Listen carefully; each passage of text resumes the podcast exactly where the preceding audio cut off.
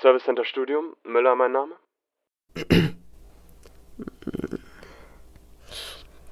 hallo, kann ich, kann ich Ihnen weiterhelfen?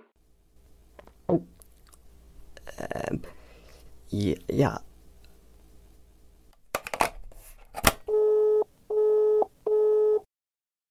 Kennt ihr das? Ihr müsst mal wieder irgendwo anrufen.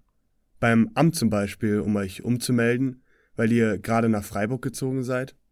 Oder bei der Uni, weil ihr euch schon wieder zu spät für die Prüfung angemeldet habt. Viele kennen wahrscheinlich das unangenehme Gefühl dabei. Nicht zu wissen, wer wohl rangehen wird, wie man sich verhalten soll, was genau man richtigerweise sagen muss. Die Furcht vor solchen Telefonaten ist berüchtigt. Die meisten jedoch überwinden sich und greifen doch zum Hörer. Besonders in einer Zeit wie der jetzigen, wo es oft überhaupt keine Alternative gibt. Klar, ein wenig Unwohlsein, bei manchen vielleicht noch ein bisschen Herzklopfen, sich schließlich einfach zusammenreißen und die Sache ist gegessen. Oder? Naja, so einfach ist es für manche tatsächlich nicht. Ich spreche heute mit Paul über seine Erfahrungen und Emotionen in Bezug aufs Telefonieren. Hallo Paul, möchtest du dich vielleicht einmal ganz kurz vorstellen? Ja, moin, ich bin Paul, ich bin 21 Jahre alt, ich studiere in München und ich bin Telefonphobiker. Alles klar, ja, ganz herzlichen Dank erstmal, dass du dich heute tatsächlich überwunden hast und mit mir dieses Interview führst, dieses Telefonat führst. Dafür erstmal, ja, herzlichen Dank. Und ich würde sagen, wir fangen einfach direkt an mit der ersten Frage. Ich würde gerne von dir wissen, Kannst du dich daran erinnern, wann du vielleicht das allererste Mal Angst vor dem Telefonieren hattest? So genau kann ich mich daran nicht erinnern. Ich weiß, dass ich immer schon ein bisschen unangenehme Gefühle hatte, wenn es ums Telefonieren ging, ob das nur mit Familienmitgliedern war oder mit, äh, was weiß ich, wer da so angerufen hat. Immer das Erste, was ich gemacht habe, ist gleich, ja, ich reiche weiter gesagt und einfach zu, zu den Eltern gerannt, um so wenig Zeit wie möglich am Telefon mit den Leuten zu verbringen. Aber so ein genaues Alter oder einen genauen Zeitpunkt, wo mir das aufgefallen ist, äh, habe ich nicht wirklich, nein. Kannst du uns vielleicht so ein bisschen deine Gefühlslage beschreiben oder was geht dir durch den Kopf? Was sind das für Emotionen, die du fühlst, wenn du ein Telefonat führen musst? Ähm, macht es einen Unterschied, äh, wenn du angerufen wirst oder wenn du selbst jemanden anrufst? Ja, das ist ein großer Unterschied zwischen den beiden, äh, zwischen eingehenden und ausgehenden Anrufen. Bei eingehenden Anrufen ist es nicht ganz so schlimm, da ist es dann eher während des Gesprächs, dass man vielleicht so Angst hat vor dieser unangenehmen Stille oder was weiß ich. Ähm, aber weil die Leute da in dem Fall was von mir wollen, ist es nicht ganz so schlimm. Die müssen sich halt rechtfertigen. Bei ausgehenden Anrufen, also Anrufen meinerseits, ist es sehr viel schlimmer. Da ist halt so ein bisschen diese, diese Voreinstellung, die man schon hat. Das ist gar nicht mal so sehr, was im Kopf vorgeht, sondern es ist eher so ein, so ein mulmiges Gefühl im Magen einfach so eine Art, äh, ja, man könnte fast schon sagen, äh, Fight or Flight. So, man müsste jetzt irgendwie, wie vor einer, wie wenn man vor einer großen Situation steht, irgendwie. Aber natürlich, man geht, einem geht viel durch den Kopf, man, man muss irgendwie das rausbekommen, was man rausbekommen möchte, wenn man jemanden anruft. Und ja, genau, es ist halt wirklich wie so eine, so eine Kampfsituation, in der man sich dann befindet. Wenn du in eine solche Situation kommst, würdest du das als Furcht beschreiben, was du empfindest? Ja, es ist, ich denke, man kann es als Phobie kategorisieren. Es ist im Endeffekt ja eine irrationale Furcht. So genau wie jetzt ähnlich vor Spinnen oder sowas. Vor Spinnen müsste man ja auch keine Angst haben, so im Endeffekt. Aber trotzdem, trotzdem hat man sie eben, genau. Also eine ganz so irrationale Angst wie vor Spinnen ist es ja eventuell dann doch nicht. Ähm, was könntest du beschreiben, was eventuell die Angst ist oder was genau, wovor fürchtest du dich bei einem Gespräch übers Telefon? Was wäre so dein Horrorszenario, was eventuell passieren könnte? Hast du das Gefühl, dein Telefonpartner könnte dir eventuell etwas anhaben wollen? Ja, es ist ja, äh, es ist nicht wirklich, was er mir anhaben könnte, sondern äh, was sozusagen in meinem eigenen Kopf vorgeht. Ich äh, habe dann zum Beispiel immer Angst, dass ich irgendwie dumm rüberkomme oder irgendwie äh, nervig für die Leute, weil ich dann über meine eigenen Worte stolper und äh, keine Ahnung, einige Sachen doppelt und dreifach sage oder mich immer wieder entschuldigen möchte, dass ich irgendwie so, so nervös und aufgebracht bin oder so. Dass ich damit Leute halt nerve oder dass sie mich irgendwie als, als, äh, als komisch wahrnehmen, sage ich mal. Also du hast, du möchtest gerne möglichst eigentlich kompetent rüberkommen und äh, vermeiden, dass Menschen irgendwie Schlechtes von dir denken. Ja, genau. Im Grunde genommen, ja. Hast du denn das Gefühl, dass Leute am Telefon, wenn du anrufst, grundsätzlich schon irgendwie gegen dich sind oder dir, also vielleicht nicht Böses möchten, aber vielleicht irgendwie immer schon mit so einer kritischen Haltung daran gehen und dich vielleicht irgendwie bewerten? Ja, also ich, äh, ich stelle mir das immer so vor, dass die Leute halt an einem, an einem unglaublich belebten Arbeitsplatz sitzen und dann auch noch mich am Telefonhörer haben und im Endeffekt noch verschiedene Sachen gleichzeitig machen müssen, während ich dann irgendwie vor mich hinstammel und das alles nicht rausbekomme und irgendwie deren Zeit sozusagen in Anspruch nehme für irgendwelche, ja, Dummheiten oder was weiß ich. Ich kann das selbst nicht für mich validieren, sage ich mal, mein Anruf. Gibt es denn irgendwie Telefonpartner oder Situationen, wo du bei wem anrufen musst, wo das dir dann besonders schwer fällt? Also ich weiß nicht, du hast jetzt schon diese Situation mit dem Büro genannt. Gibt es da irgendwelche Endgegner bei dir? das ist eine gute Frage. Das ist, äh, hm, meistens, wenn man einen Termin ausmachen muss oder irgend, sobald man irgendwie ein Ziel hat, was man erreichen muss, sage ich mal, oder erreichen möchte, bei einem Telefonat, ist es für mich immer extrem unangenehm, aus welchen Gründen auch immer, weil ich sozusagen dieser Person dann mein, mein Problem erklären muss und gleichzeitig noch auf etwas anderes hinaus möchte. Und je mehr Faktoren sozusagen in so einem Gespräch dann äh, aufeinandertreffen, desto schwieriger wird das alles, das im Kopf zu behalten und irgendwie kompetent, ja, rüberzubringen. So. Mhm. Wir reden ja immer von Telefonangst, Telefonierangst. Aber das ist ja schon eigentlich eine gewisse Sparte des Telefonierens. Das ist ja nicht Telefonieren an sich so. Also jetzt diese amtlichen Anrufe, diese, wo du eben Menschen ähm, begegnest, die du nicht kennst oder die dich nicht kennen. Hast du denn überhaupt Scheu oder Angst davor, auch sowas bei Menschen, die du kennst? Also hast du Angst, bei Familienmitgliedern anzurufen? Ist das ähnlich oder hast du es gar nicht bei denen? Wie ist das? Wenn ich es vermeiden kann, dann vermeide ich das auch. Ich bin eher so die Person, die dann, ne, wenn es sich vermeiden lässt, dann schreibe ich eher zu Geburtstagen oder sowas, dann schreibe ich lieber. Das ist, das äh, liegt mir auch einfach besser so meine Zeit zu haben, über meine Aussagen und Antworten nachdenken zu können, als dann spontan auf den Punkt gestellt zu werden. So. Deswegen, wenn es dann dazu kommt, dass ich jemanden in der Familie anrufen muss, dann muss es schon einen triftigen Grund haben. Und ja, die meisten Leute aus meiner Familie, die kennen mich auch und da brauche ich dann nicht so ein bisschen, äh, brauche ich nicht so diese Angst zu haben, sage ich mal. Die wissen schon ungefähr, was sie erwartet, wenn sie Paul auf dem Handy stehen haben. Okay, also die vergeben dir da und dann hast du auch weniger Stress. Genau, die vergeben mir und dann kann ich mir selbst auch dafür vergeben. Hm. Hast du denn das Gefühl, dass du diese Unsicherheit oder so, dass die wirklich da ist oder hast du vielleicht, oder könnte es sein, dass du dir die so ein bisschen einbildest? Oh, 100 Prozent. Das ist ein, auf jeden Fall ist die eingebildet. Aber es ist so ein bisschen wie die, wie so eine self-fulfilling prophecy. Je mehr Gedanken man sich darüber macht, je mehr man sich in diese Situation hineinversetzt, desto schlimmer wird es auch. Und genauso ist das eben auch, je mehr man sich vorbereitet für ein Gespräch, ne, also wenn man sich irgendwie dann Notizen macht oder schon im Kopf überlegt, was will man sagen und wie sagt man das, desto schrecklicher kommt es im Endeffekt dann auch raus. Also würdest du sagen, Vorbereitung an sich ist kein gutes Mittel, um sich da irgendwie vielleicht ein bisschen zu helfen?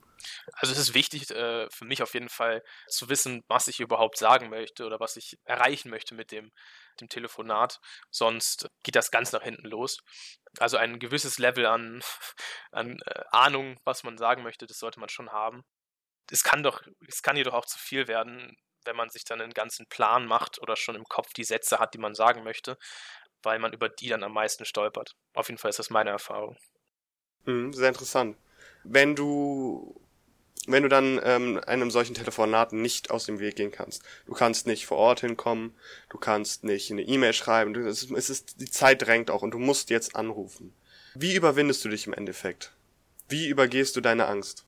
Es ist äh, einfach Augen zu und durch im Endeffekt. Ich beiß mich einfach durch in solchen Situationen. Ich hatte das jetzt die letzten Semester mit Corona und all dem Zeug sehr oft, dass ich keine andere Wahl hatte, als anzurufen, wegen Prüfungen oder wegen verpassten Prüfungsterminen.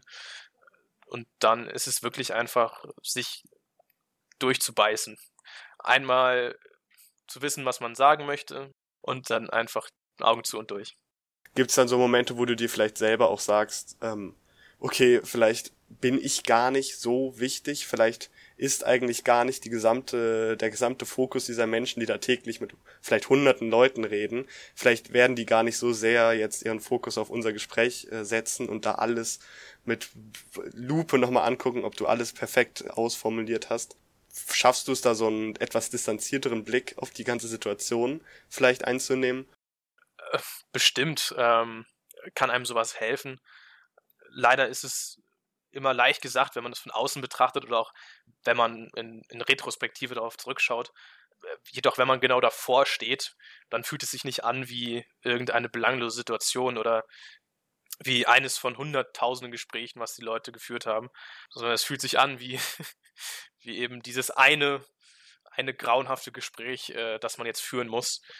Und mit Übung kann das wahrscheinlich einfacher werden, aber diese Gedankenspielchen, die du gerade beschrieben hast, äh, helfen recht wenig, wenn man drinsteckt. So. Okay, ja, das kann ich mir vorstellen. Ist ja oft leichter gesagt als getan.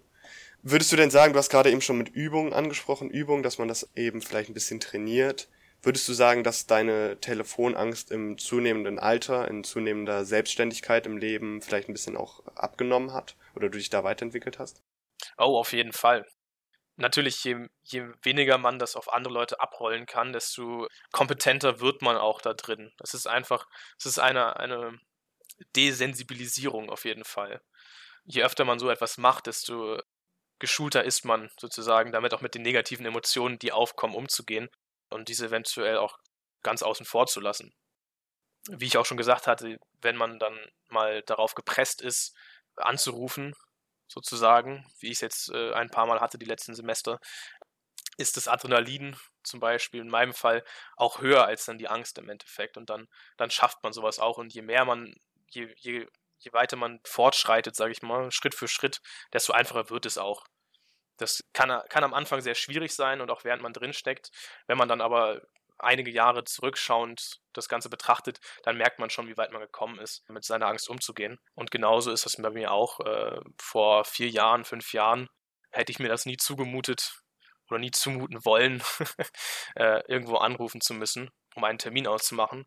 Und heutzutage ist es halt, wenn, wenn dann mal, keine Ahnung, wenn es dann mal Rückenschmerzen, Zahnschmerzen, was weiß ich gibt, die dann einfach auch die Phobie übertrumpfen, dann schafft man es auch und wird auch besser da drin, auf jeden Fall wenn äh, du hast, also du beschreibst ja deine Situation, dass du eben dich notgedrungen ähm, darin verbessert hast und es jetzt mittlerweile auch äh, eben wohl über übel ganz gut hinbekommst. Du hattest auch schon erwähnt, dass du früher größere Probleme damit hattest. Kannst du vielleicht mal so ein bisschen beschreiben für jemanden, der jetzt vielleicht noch nie damit, was ich glaube, es gibt's kaum, noch nie damit zu tun hatte, was für Symptome sind das, die du da hast? Was für Symptome der Angst? Also was geht in deinem Kopf genau ab, wenn dann auf einmal dieses Piepen aufhört und da jemand sagt, ja, hallo. Was zitterst du, stotterst du, fühlt sich unwohl? Beschreib das einfach mal vielleicht. Also jeder hat bestimmte Sachen, die er wirklich überhaupt nicht machen möchte, wo er wirklich davor steht und ja, so eine richtige Blockade in sich hat einfach, so einen richtigen, ja, so einen, so einen Schweinehund zum Beispiel. Ob es nur der eine ist, der auf einem 3-Meter-Brett steht und nicht springen kann, oder keine Ahnung, ob das irgendwas äh, Unangenehmes zu essen ist, ob das zum Beispiel Tabletten sind, die man nicht äh, ohne Wasser runterspülen kann. Genauso in der Art fühlt es sich auf jeden Fall auch an, wenn, wenn ich mit dem Hörer in der Hand und der Nummer schon gewählt vor dem grünen Knopf mich, mich fürchte, sage ich mal. Und es ist eben dieser Spannungsaufbau. Wenn man hört das Piepen, man hofft innerlich schon so ein kleines bisschen, dass, äh, dass die andere Person nicht rangeht.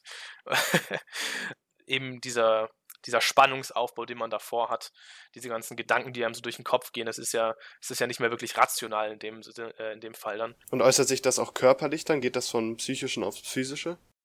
Auf jeden Fall. Also ein mulmiges Gefühl im Magen, damit fängt es meistens an. Und wenn man dann im Gespräch ist, zittern oder so eine an sich einfach, ja, so eine Art Spannung. So als müsste man gleich wegrennen vor irgendwas. Ne? Ganz irrational, ganz, ganz komisch eigentlich gibt es, gab es schon Situationen, wo du, wo du resigniert hast, wo du es dann einfach gelassen hast oder wo du aufgelegt hast oder wo du mittendrin einfach nicht mehr weiter konntest oder so. Kannst du dich da an Sachen äh, vielleicht erinnern? Also es, es, gibt wahrscheinlich eine Vielzahl an, an, an Momenten, wo ich einfach gar nicht angerufen habe, wo ich einfach äh, das Telefon nicht in die Hand genommen habe oder äh, nach dem, nachdem ich die Nummer gewählt habe oder selbst während es gepiepst hat, schon wieder aufgelegt habe. Aber meistens kann ich mich dann auch durchbeißen, wenn es dann darauf ankommt. Deswegen während eines Gesprächs musste ich zum Glück noch nie auflegen. Da habe ich mich dann meistens einfach entschuldigt und das versucht so gut wie möglich runterzuspielen einfach und äh, so schnell wie möglich wieder auflegen zu können. Ja, die eine oder andere Situation wird schon gegeben haben, wo ich einfach nicht angerufen habe oder kurz davor es mir anders überlegt habe. Also, I don't know, es, es gibt halt auch zum Beispiel, um ähm, vielleicht eine kleine Anekdote an der Stelle äh, anzubringen, so diese, diese Abende, wo man dann mit den, mit den Homies äh, irgendwie zusammen chillt und so und dann eine Pizza bestellen möchte und dann der Hörer rumgereicht wird, wer dann jetzt ans Telefon gehen muss. Also ich halte mich da ja sowieso immer raus, aber es gibt dann schon die ein oder anderen, die da auch wirklich gar keine Lust drauf haben und selbst sehr zurückschrecken vor dem, vor dem Telefonhörer dann. Und dann muss der eine, muss einer dafür einstehen, sag ich mal. Ja, also dann wird das rumgereicht, während die Nummer schon äh, durch, also wo es schon klingelt bei der Nummer. Zum Beispiel, ja. Ja, gut. Ähm, hast du denn tatsächlich irgendwann mal handfeste Kritik an deinem Telefon, an, deiner, an deinem Telefonverhalten oder irgendeine Rückmeldung, Bewertung bekommen, auf die du vielleicht das auch gründest oder so? Oder ist es wirklich einfach nur eine Vorstellung von dir selbst? Also ich hatte auf jeden Fall, äh, hatte ich einmal bei meiner Versicherung angerufen, weil irgendwas gemacht werden musste. Ich weiß gar nicht mehr genau was. Der Herr am anderen Ende des äh, Hörers war schon zu, von Anfang an etwas genervt. Der hat dann anscheinend nicht den besten Arbeitstag gehabt. Und ich in meiner recht äh, stammelnden Art am Telefonhörer äh, habe es ihm dann nicht einfach gemacht, sage ich mal. Woraufhin er auch gesagt hatte oder seine, sein Unmut kundgetan hat. Hm, also hat er dich ein bisschen angeschnauzt, von wegen, dass du mal. Ja, ich sollte mich doch einmal vernünftig ausdrücken, bitte, oder so. Irgendwie sowas, weiß ich noch. Das war, ich war auch recht jung da. Hast du noch irgendwas, was du gerne loswerden würdest? Oder vielleicht eine lustige Anekdote noch oder einen Aufruf an die Zuhörer Zuhörerinnen? Ja, also als Aufruf kann ich eigentlich nur jedem, jedem Telefonphobiker, wie auch immer man uns bezeichnen möchte, äh, ans Herz legen, trotzdem sich einfach durchzubeißen, wenn es darauf ankommt. Man kann es vermeiden, wenn man wenn man es vermeiden kann, dann sollte man es vermeiden, wie auch immer, ne? Aber aus meiner eigenen Erfahrung heraus kann ich sagen, man sollte sich dadurch keine Nachteile einholen. Nur weil man nicht anrufen möchte oder nicht anrufen, weil man denkt, dass man nicht anrufen kann, sollte man sich nicht selbst sabotieren und dadurch benachteiligen. So schwer es auch scheinen mag, sollte man es trotzdem tun. Ich versuche es auch jedes Mal aufs Neue. Es ist jedes Mal ein Kampf. Denkst du denn, dass äh, an sich das Ganze irgendwie so ja ein Problem unserer Generation ist? Oder denkst du, dass es das immer schon gab?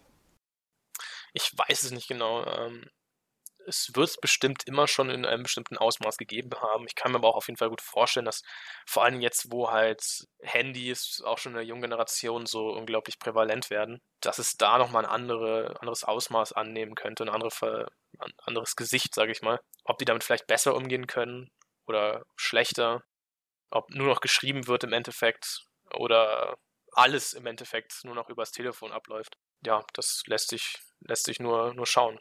Denkst du denn, dass, dass sich durch Corona deine Situation noch verschlimmert hat?